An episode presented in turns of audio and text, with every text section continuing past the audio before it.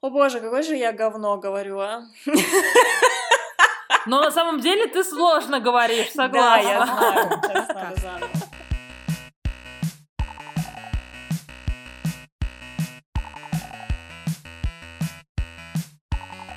Всем привет! Сегодня в нашем действительно последнем выпуске сезона мы продолжим отвечать на ваши вопросы. Про учебу, творческие кризисы, подработку и многое другое. Обещаем, что это действительно последний выпуск. Так что предлагаю не терять времени, сразу начать отвечать, потому что вопросов все еще очень-очень много. И вопрос к тебе, Вася. Мгм. А Как наполнить портфолио дизайнеру и с чего начинать новичку? На самом деле я думала, что я уже отвечала на этот вопрос, и переслушав наш выпуск, я поняла, что я начала отвечать на него в выпуске а, Вася про дизайн на минуте 10 секунде 40, вот, но я так и не закончила вообще про него говорить, и Фаина меня спросила, есть ли у меня там фейковые проекты или нет, и да, они там есть, и первое, что я сделала, когда я была, получается, новичком на рынке труда в области дизайна, я определила свои к области компетенций, которыми я хочу заниматься. То есть это были там веб-дизайн, книжный дизайн,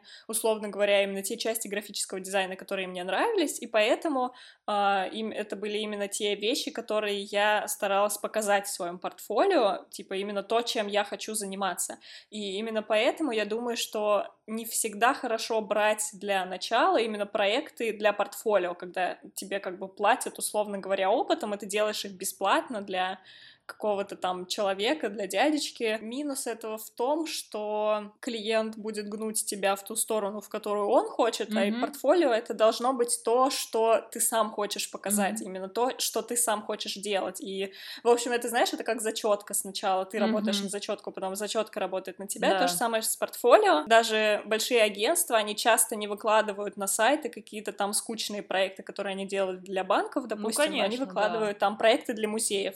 И то же самое, поэтому у меня были фейковые проекты. Ну, как фейковые, я их не назвала бы фейковыми. Это были проекты, которые были важны для меня. Например, я сделала иллюстрации к любимой книге Гарри Поттера, к любимой части Гарри Поттера, скажем так, потому что книгу я не читала. Вот. Ну, в общем, да, я просто придумала какие-то проекты именно для меня, которые мне будет интересно сделать. Я подумала, что, ой, мне бы- было бы интересно сделать брендинг э, логистического агентства для моего парня. Я это сделала, короче, вот. Это был мой, условно говоря, как бы фейковый проект. Он не был никогда реализован, он не был никогда запрошен там кем-то, но просто мне захотелось его сделать, и я его сделала. И, наверное, э, как раз одним из решений типа, где взять вот, вот такой вот проект, можно поспрашивать у друзей, вдруг им что-то нужно, но договориться на таких условиях, что вы делаете так, как вам хочется, если они уж не платят. И таким образом вы можете реально получить крутое, э, крутой проект в ваше портфолио. От меня тоже такой мини-совет, э, действительно, вот про что ты говоришь, то, что нужно делать то, что тебе нравится, и, скорее всего, если только человек-дизайнер только начинает, а, то может он даже сам себя рассмотреть как, по сути, как бренд, а, который Мгм. работает с определенными брендами, и ты сам уже выбираешь, а, что ты хочешь показать, и куда ты хочешь, как себя презентовать, Да. и исходя, да, исходя из этого, я думаю, что можно начинать строить вообще всю систему портфолио в плане что Мгм. я, я зна- зная конкретно примерно, что э, к чему ты хочешь прийти, и, ну, окей, закидав там фейковые проекты и так далее. Мгм. Кстати, отличная такая идея, когда Фаина сказала про как бы свой бренд, сделать, если вы хотите быть бренд-дизайнером, сделайте бренд себя, сделайте себе визитки, там, сделайте себе, не знаю, письма какие-то рекомендательные, там, брендинг для них. Это будет забавно, и я тоже такое делала, я сделала себе визитки, но я сделала себе визитки как иллюстратор, поэтому я их никому не показываю, слава богу, их никто не видел, удалила их и забыла, короче, вот, но было весело. А как выглядит сдача сессии в творческом вузе, например, по современному искусству и так далее? Мне кажется, тут очень просто можно ответить. э, Слушайте наш выпуск с Олегом. Про экзамены, Да, да. ссылку мы оставим в описании, там все очень подробно рассказано, даже лучше, чем мы сейчас будем отвечать. Готовы ли вы к несоблюдению карантинных мер спустя долгое время? Нет, я не нарушаю, честное слово. Да, Все время в маске. Да, я тоже стараюсь не нарушать, потому что я понимаю, что даже если мне плевать, грубо говоря, на себя, то просто я могу заразить кого-то другого, вот, и, Мгм. и друг- Ну да, да, ответственность за общество Конечно. есть. да, это, поэтому я не готова, то есть что-то нарушать. Вот еще интересный вопрос. Все-таки Австрия или Германия для учебы и творчества? Боже мой, встретились! Мне он очень нравится, да, потому что мы с Фаином всегда рассказываем там про Австрию и Германию, но мы никогда как бы не говорили, что из этого лучше. Ты что думаешь? Я думаю, что для учебы, слушая то, что ты говоришь, что практически нет никаких поддержек для иностранных студентов э, в Австрии в плане там на магистратуре и так далее, я считаю, что, скорее всего, наверное, Германия, потому что Но тут тоже тут и сложнее, понимаешь, если в Австрии очень много англоязычных художественных программ, вот, в той же самой Ангеванте, так э, здесь то то же в Германии самое. не так много, типа... и- Что? Да? Да, например, например, например, Штедель, он только на английском языке. То есть Вау, это во Франк- во Франкфурте. Ну, то есть Берлин весь, он только на английском. То есть ты попадаешь туда, либо там английский, либо русский. Вот, там... Ну, окей, тогда я, честно, вообще не знаю, что лучше, но просто я случайно в Австрии оказалась, Мгм. примерно так же случайно, как Фаина Да, да, да, да. Вот, и что я знаю, что я привыкла к Австрии, когда я приезжаю в Германию, она мне не нравится, вот, и так что Мгм. мне, естественно, Австрия больше нравится. Мне кажется, Австрия более консервативная, чем Германия, если честно. Это особенно, например, Вена.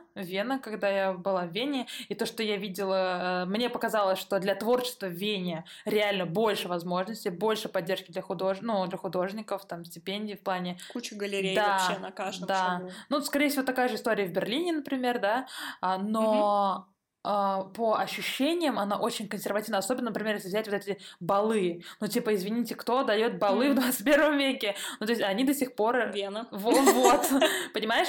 И вот это вот пережиток прошлого Но это, меня... знаешь, это просто, ну, не то, что пережиток прошлого, я думаю, это просто традиция, которая поддерживается, вот и все. Ну, типа, Ну, тебя такой- никто не заставляет на них идти, и не весь город ходит в бальных платьях Да. целыми днями, короче. Но это просто, знаешь, такой вечер праздника раз в год, и все. Ну, окей. Так что у меня как бы нет таких особых претензий к консервативности Вены, а, хотя с искусством я говорю, что меня не очень много ну, связывает, как бы, но в дизайне все вполне себе хорошо. И, может быть, даже если в Австрии не все так красиво в плане графического дизайна, как в той же Швеции, например, или Финляндии, то мне это даже больше нравится, потому что ты действительно видишь потенциал, что можно что-то изменить. Мгм. Вот. А потому что когда ты в Скандинавии приходишь работать дизайнером, ты такой, блин, хоть бы не изговнять то, что есть, короче. А здесь ты реально, типа, можешь хоть что-то как бы улучшить.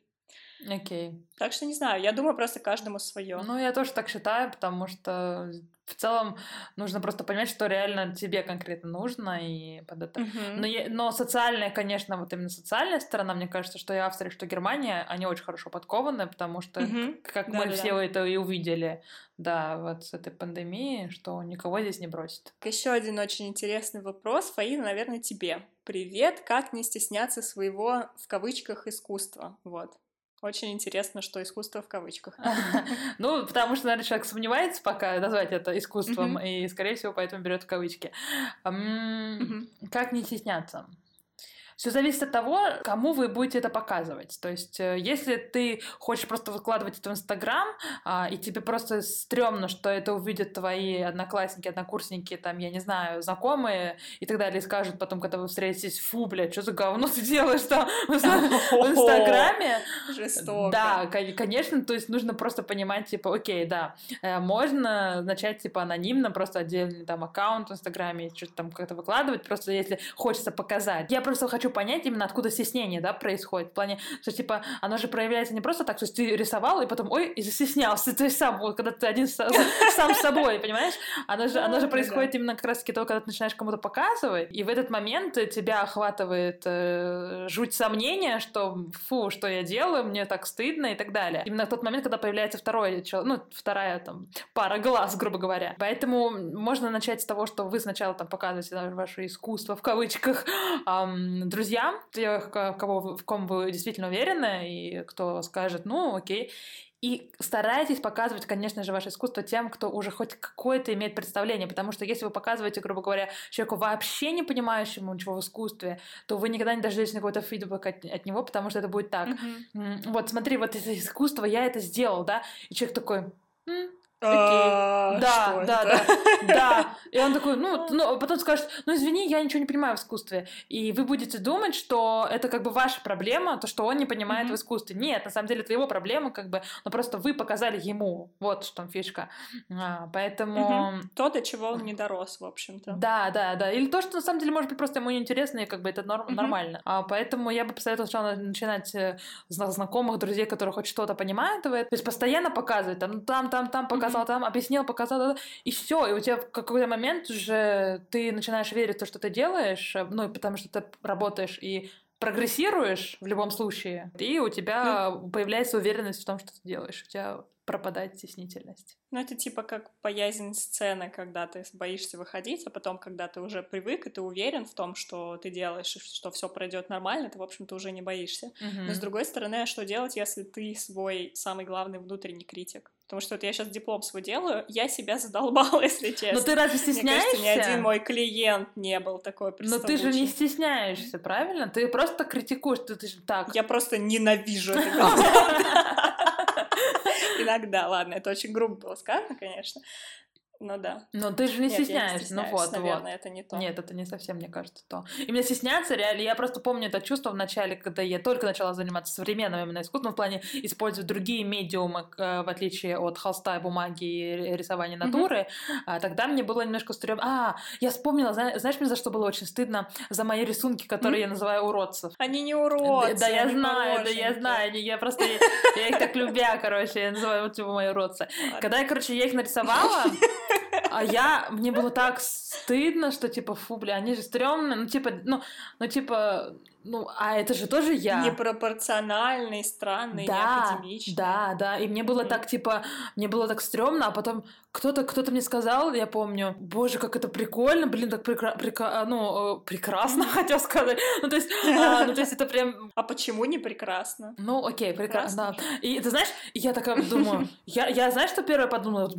Человек просто больной, короче. Ну, как может такое, ну, как может такое нравиться? То есть, то есть вначале мне тоже было, типа, ну, вот это неуверенность охватывала, а потом, когда э, я такая думаю, о, покажу-ка я там, типа, скетчбук свой на ютубе, вот этот вот странный свой, когда я только начала это делать. Если бы меня оставили в тот момент, мне было так стыдно это показывать, ну, никто не поверит, потому что я там сижу такая, типа, смотрите, что я делаю, там, ла-ла-ла. То есть я mm-hmm. как бы сыграла вот эту, по сути, уверенность, э, вот, а внутри у меня, конечно, растерзало все это вот сомнениями, mm-hmm. вот. А, но когда я получила просто вот эти комментарии, типа, блин, как прикольно, так необычно, типа, не странно, так я подумала, хм, а правда же? Как-то так у меня вот. Ну, то есть реально больше показывать э, в каком-то таком формате. Ваше мнение об учебе в 30, 40, 50 лет, получение первого, в скобках второго высшего. Конечно, мне пока не 30, не 40, не 50, но я думаю, блин, если бы... Я думаю, это так прикольно. У нас просто в Линце очень много на графическом дизайне учатся бакалавров, которым по 30 лет и больше.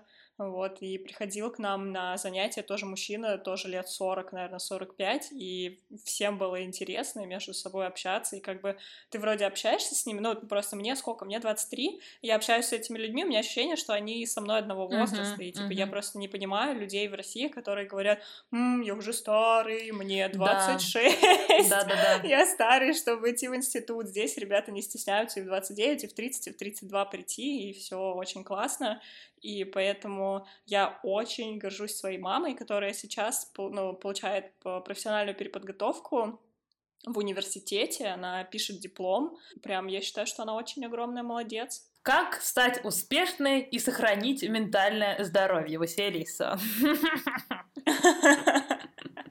Расскажи нам. Успешный, успешный успех. Сейчас расскажу вам все про него. А, не знаю. Я не успешная, и у меня нет хорошего ментального здоровья, мне кажется. Ой. Так что я не знаю ответ на этот вопрос, а ты знаешь? Это, это, это, мне кажется, так вот вопрос на самом деле звучит парадоксально, потому что, мне кажется, нет успеха без потерянного ментального здоровья, понимаешь? Ну да. Вот, и наоборот, если у тебя... А ты вообще, ты считаешь себя успешной? Нет. А я, я, я ну, то, что, знаешь, то есть у меня такой цели даже нет, что быть успешной. Мгм. Моя цель, э, Окей. а, чтобы у меня были возможности создавать э, свои проекты и, по крайней мере, жить такой жизнью, которой я хочу. А, И, возможно, тогда будет это, наверное, для меня успех. Но у меня нет такой даже задачи. То есть я могу сказать, что я могу такая успешная. А ты? Я не успешная сейчас, ну, сто процентов. Я работаю 20 часов в неделю. Но это не то, что для меня успех. Ну и типа, знаешь, для меня, наверное, успех — это быть настолько профессионалом, чтобы не сомневаться в своей работе. Но прикол в том, что когда ты не сомневаешься, это значит, что ты в стагнации находишься, и это тоже плохо. Так что, короче, я даже не знаю, что у меня за цель такая. Просто работать лучше, чем я работаю сейчас, всегда, в любой момент. А про ментальное здоровье вы нас даже не спрашивайте, а то у меня начинает дергаться глаз. Да, и не только глаз. Слезы начинают капать на клавиатуру. А, вот еще, кстати, очень интересно. Что заставило бы вас вернуться в родные страны? Фаин, тебя что-то смогло бы заставить вернуться в Ташкент Ну, навсегда? Ой, навсегда. Ну вот меня, меня за... Ой, я прям так сразу, ой, боже, господи, упаси. А, нет, э, на самом деле меня зовет туда проект, меня зовут туда прям вот, так вот, знаешь, оттуда. Вот это бы меня заставило. Вот это, может быть, меня заставило вернуться в мою страну, но чтобы навсегда, скорее всего, ам, заставило... Ой, ну я даже не знаю, что меня может заставить. Ну, моя мама только меня может заставить. что, а что бы тебя смотивировало вернуться? Мотивировала, ну, если ситуация изменилась э, в целом политическая Ну да. и, ну да, и общественная какая-то позиция, наверное, тоже. Поддерживаю. Так как ничего не изменится, я пока не возвращаюсь. У меня прям абсолютно то же самое. Я, ну, как бы перспектив однозначно больше в Европе, и образование лучше в Европе, так что пока я на том вот, на той своей цели, на рельсах достижения профессионального какого-то а, уровня навыка, то здесь, конечно, лучше. Я бы сказала, что, может быть, образование здесь не лучше, но оно более свободное. Но оно и- да, другое. Да, И оно направлено как раз-таки Ну- больше на студента самого. Вот что это самое важное. Мгм. Просто что я опять думала миллион раз, я вот заметила то, что если в Европе э, тебя как бы больше формируют как личность, к этому больше как бы, да, а, заставляют тебя учиться думать, именно придумывать свои проекты, а в России, допустим, вот нас учили на дизайн интерьера, и не важно, что мы лепили горшки в процессе, вот, но из-за этого дизайна интерьера нас, короче, так, у нас урок 3D Max, сейчас мы будем учить 3D Max всех, вот, и не важно, что препод тоже не особо знает 3D Max, короче, вот, ну, короче, вот такая ситуация, типа нас как бы больше готовили, да, к профессиональной деятельности, но по факту я вот вышла оттуда, и что я знаю про дизайн интерьера? Ни хера, вот, мне нужна будет кон- консультация специалиста потом, когда я куплю свою квартиру и Да. буду ее отделывать, короче, но, ну, типа, я понимаю, что я сама не знаю ни хрена абсолютно из этого образования, даже несмотря на то, что нас учили именно таким техническим вещам, нас не учили думать. Нас вот э, научили, как задекорировать помещение, но дизайн — это не декорирование помещения, условно говоря. Мне почему-то просто кажется, что в Европе все равно это лучше. Все, Окей. абсолютно. Ну, нет, я на, достаточно критически на все смотрю, а, но мне еще кажется, что это завязано на системах капитализма и коммунизма в целом. Мгм. Потому что, Ну, само да, собой. да, потому что в коммунизме коллектив это важно, а в капитализме индивидуальность. И если расходить из, Мгм. этого, то все понятно, почему здесь развивает личность, а там развивает коллектив. Вот, Мгм. поэтому, то есть у меня вот именно, если какие-то претензии, то именно к таким системам, потому что понятно, что все ноги, руки оттуда растут, и а, то, что Мгм. уст- система устарела, а ее, знаете, никто не меняет и не приспосабливает никак. Вот, вот это Мгм. проблема. Да-да-да. Да, вот это самая Да. главная проблема, мне кажется, в целом. Есть ли смысл учиться современному искусству? Ну, мне кажется, мы частично вот в первом самом вопросе или вот в одном из первых отвечали, Мгм. что можно ли стать успешным без образования в художественном смысле или нет. Вот, есть ли вообще смысл учиться? Конечно, есть, я считаю, если и учиться именно таким разным практикам. То есть именно, например, э, более свободном подходе, экспериментально и так далее. То есть это если именно это имеется в виду под словом современное искусство, да, потому что это всегда очень хорошее возможность э, встретить своих людей, как ты уже тоже об этом сказала, и вариться в одной, грубо говоря, кастрюльке, типа, и угу. а, у вас есть, грубо говоря, единомышленники, с которым вы можете все это обсуждать, и они вас понимают. И вот в догонку еще вопрос, какие есть реальные варианты работы в сфере искусства, как чего-то достичь? Какие вот есть профессии? О, хороший вопрос в плане то, что я себе тоже задаю. а, работа в сфере искусства, на самом деле, достаточно, я бы просто разделила. Первое, это, грубо говоря, свободный художник, когда ты работаешь э, проектно, а, создаешь там, а, получаешь какие-то гранты, поддержку и так далее туда, и ты работаешь на себя. А второе, это, скажем так, институция. То есть это либо ты профессор, куратор, либо ты в музейной институции работаешь, либо ты uh-huh. находишься при галереях, выставках и так далее. То есть это вот э, две uh-huh. такие, ну, два таких варианта, куда можно развиваться. А вот как чего-то достичь, в чего-то, вот, естественно, не поняла конкретно чего. Ну, чего-то значимого, наверное. В искусстве имеется в виду, или как ты думаешь? А, в профессии, думаю. Как чего-то достичь? Ну, мне кажется, цель ставить надо и вот э, достигать. Если есть цель, например... А. И работать. Да. Поставить цель и работать. Да, вот. Например, если цель, э, и цель, я не знаю, выставиться на Венецианской биеннале, вот, да, вот это я понимаю цель, блин, обосраться, как говорится.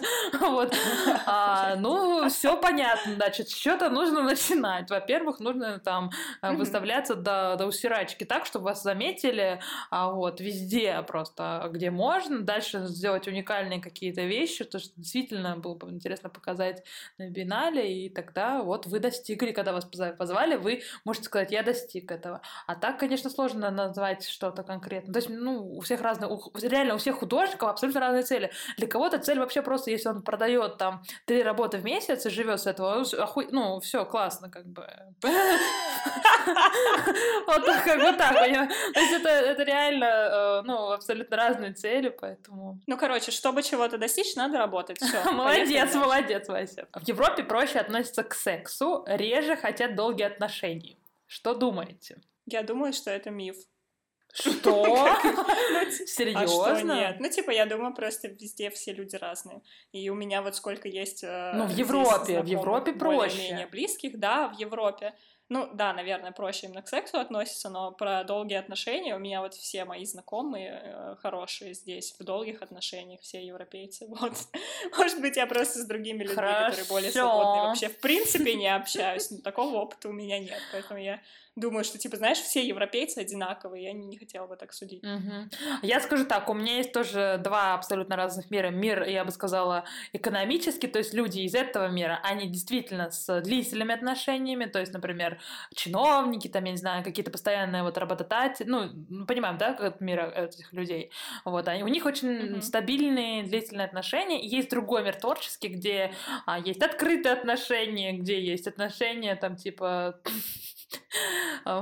Маяковского с Брикой, грубо говоря, там тройничок. Ну, то есть эм, все, спо- все спокойно в этом смысле. Действительно а, проще относиться к сексу в плане, что даже если...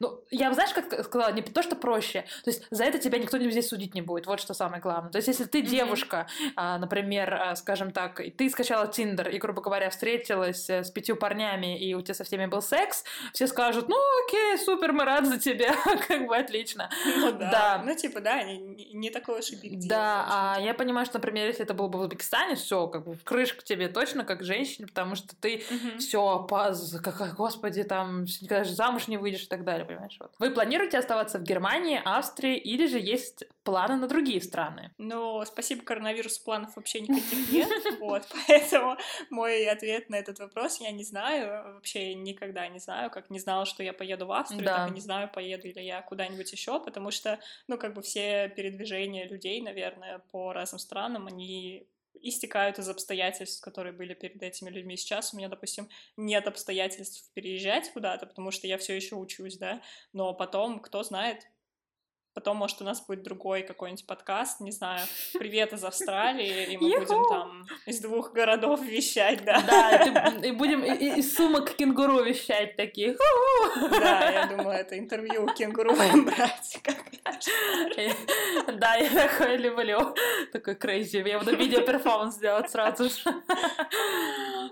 Да, я тоже с тобой соглашусь. Я, честно, не знаю. У меня никаких, на самом деле, планов э, я вообще не строю, особенно после того э, э, топ-отчисления, скажем так, потому что я тогда, тогда у меня был четкий план, я знала, что я хотела, и когда просто все разрушилось в один момент, я такая, о, понятно, все, сваливаем. То есть я очень импульсивна в этих решениях, поэтому я вообще не могу ничего сказать по mm-hmm. этому поводу. Да, давай говорить о подработке в Европе во время учебы. У меня было два опыта подработок. Точнее, как? Наверное, я могу сказать, что это было три опыта подработок. Во-первых, можно найти работу у себя в стране, откуда вы уезжаете, и работать удаленно на фрилансе, договориться на 20 часов. Так, такой вариант чем он плох, потому что зарплата в вашей валюте, и, естественно, там доллар, евро скачет постоянно. Не очень хороший вариант.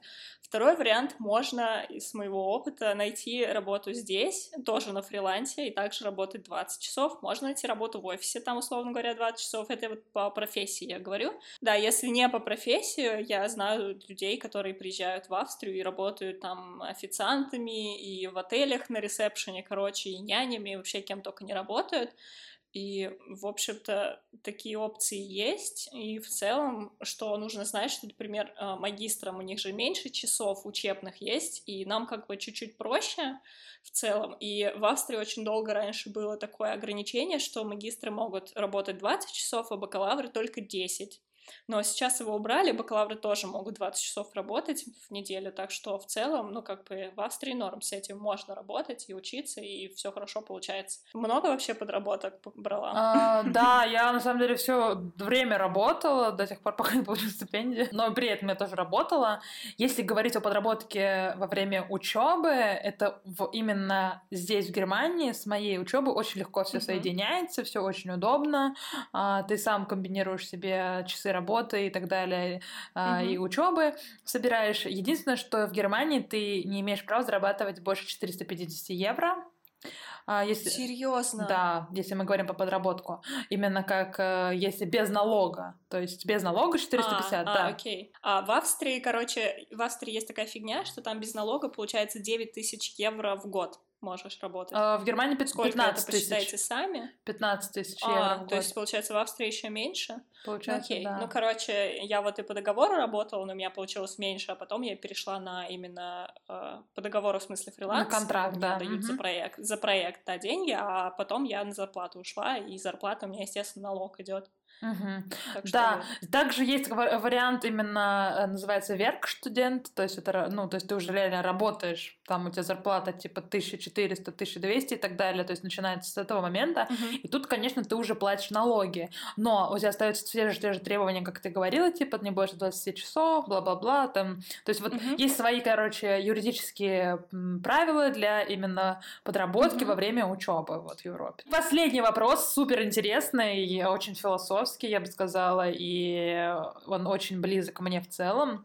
А как стать своим среди не своих. Короче, mm. у меня есть заготовленный Короче, ответ. делайте сейчас, так, да. Сейчас я все расскажу. Давай. А, Сейчас я только что подумала, наверное, это странно делить на своих и не своих, вот. Ага. Ну, типа, иначе, ну как, ты себя заранее обособляешь от всех остальных людей, вот. Угу. Но если вы помните наш выпуск про дружбу, я жаловалась, что у нас в офисе там никто не ходит после работы гулять, там, да, допустим, угу. никто не встречается вне работы, и вообще никто не дружит. Короче, у меня прогресс случился, потому что я тут недавно пришла в офис и пожаловалась одной из своих коллег, с которой я хорошо общаюсь, я говорю, типа, вот, ну, типа, почему никто друг с другом не разговаривает, что за говно? Я говорю, какие же европейцы, не знаю, молчаливые, скупые на эмоции. Mm-hmm. И она говорит, да ладно, я тоже об этом думаю все это время, давай куда-нибудь сходим, говорит, хочешь, я могу с тобой дружить. О, прелесть! Так что да, так что мы идем тусить уже через неделю после моей защиты. Короче, ты стала своя среди я, своих. Ну, ну да, типа, я вот даже просто уже не хочу говорить не свои, потому что, ну, в Москве тоже не свои могут быть, да, почему-то. Но, так. Ну, ну, короче, да. не знаю, такие категории. Окей, окей. У меня немного другое мнение, потому что на самом деле это так. На самом деле, мне кажется, это есть такое, не свои, свои и так далее. Но чем больше ты крутишься в разных культурах и разных странах, а, то ты уже нигде не свой. Вот и все. Мгм. То есть, А, э, да. я, да, я просто по- поняла, я очень долгое время хотела чему-то, кому-то принадлежать в плане какому-то определенному обществу. Почему у Мгм. меня и вышел фильм типа "Наблюдательница без родины", потому что этот вопрос меня очень сильно волнует а, из-за того, что как раз-таки я выросла как раз в коллективном а, обществе в плане коммунизма и так далее, Мгм. что очень важно сопричастность к чему-то великому, так как э, здесь другое отношение ко всему этому, я чувствовала себя всегда какое-то такое чужое, непонятное и так далее. Мгм. То есть я, я хотела, я хотела, так я думаю, так, надо как европейцы, надо выучить немецкий без акцента, Мгм. надо там то. То есть я все хотела быть типа своей, а в Мгм. какой-то момент я поняла, что я нигде не своя, то есть ни в Ташкенте, ни в Москве, нигде я уже не своя, такой инопланетянин, вот, и, и Ну в да. целом, когда, да, когда это- это везде, да, да, и когда ты это понимаешь, э, в целом мой совет,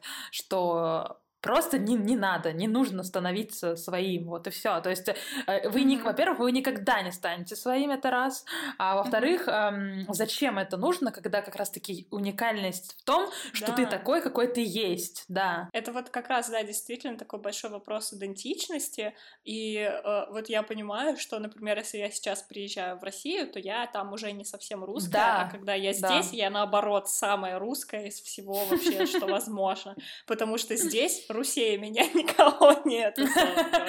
Да-да-да. А, ну что, Вася, мы заканчиваем наш сезон. И последний вопрос. А, грустно ли нам, а, что мы закрываем наш сезон? Грустно и радостно. Радостно, потому что пора уже его закрыть, вот, пора уже заняться там дипломом до конца, у меня через неделю защита, вот, Ага. а я еще продолжаю думать о подкасте, несмотря на то, что у меня не готов проект, и, и отдохнуть да тоже, зачем? конечно, зачем? хочется. Подкаст да это круто. этот проект нужен, Да, да. Сейчас зазвездимся с этим подкастом, будем деньги гре- грести лопатами. Конечно. Вот, но мне почему-то грустно, что это ощущение такое, что из-за того, что был вот этот коронавирус и карантин, и мы сидели дома, был такой день сурка в целом, у Мгм. меня ощущение, что подкаст тоже был каким-то днем сурка, и я не заметила, что мы сделали много эпизодов, у меня ощущение, что их было мало. Что? Даже несмотря на то, что их было на два больше, чем в прошлом сезоне. Вот. Но тот сезон, да, знаешь, он как-то очень быстро прошел, потому что мы вот в октябре начали, и мы в декабре закончили. То есть три месяца мы его Да. делали, было восемь эпизодов. А сейчас мы сколько? Сколько мы сидим дома? Я не считаю. Мы миллион дней уже дома сидим, понимаешь? Просто из-за того, что действительно, типа, тянется такое ощущение времени, и не знаю. Очень странный, короче, сезон был. Мне просто кажется, что наш первый сезон был действительно первый, и первый он всегда такой какой-то особенный, а второй сезон он такой уже раз, раз, Мгм. раз, раз, раз, типа ты фигачишь, и все очень круто. Ну да, типа, знаешь, как будто Да, на рельсы да, вошли, да, да. мы уже делаем, как бы, уже и все. Кстати, как вам дизайн наших сторис? Мы его разработали и счастливы, что мы теперь не тратим по три часа с утра, чтобы придумать описание Да. каждой по отдельности для Мы сезона. профессионалы, понимаешь? Вот, это облегчает нам жизнь, да. Да, на самом деле я очень благодарна вообще э, второму сезону в плане, что реально круто подскочили с аудиторией и очень много положительных отзывов, и я просто в восторге, когда я читаю комментарии, я такая думаю, вау, прикольно, вот, э, мне всегда это необычно, так, ну, вот, и я не скажу, что мне грустно от того, что он заканчивается, потому что я знаю, что скоро будет третий сезон, а скоро это вы узнаете все в Инстаграме. Ну что, друзья, спасибо вам, что были с нами в этом долгом Да. 10-эпизодовом... о, 12 эпизодовом или Ой, я не 10 знаю, я эпизодовом? просто, я просто говорю второй сезон. 12 эпизодов. Обалдеть, 12 эпизодов. Спасибо, что послушали это огромное количество нашей болтовни. А, Ставьте нам оценки а, в Apple подкастах, пишите отзывы, мы их, чита... мы их читаем и роняем слезки радости. Да, если у вас будут какие-то предложения, сразу пишите нам в инстаграмах, и мы скоро, как скоро, э, вы не заметите, как пролетит время, и мы уже с вами услышимся. До следующего сезона. Пока-пока. Чао, какао!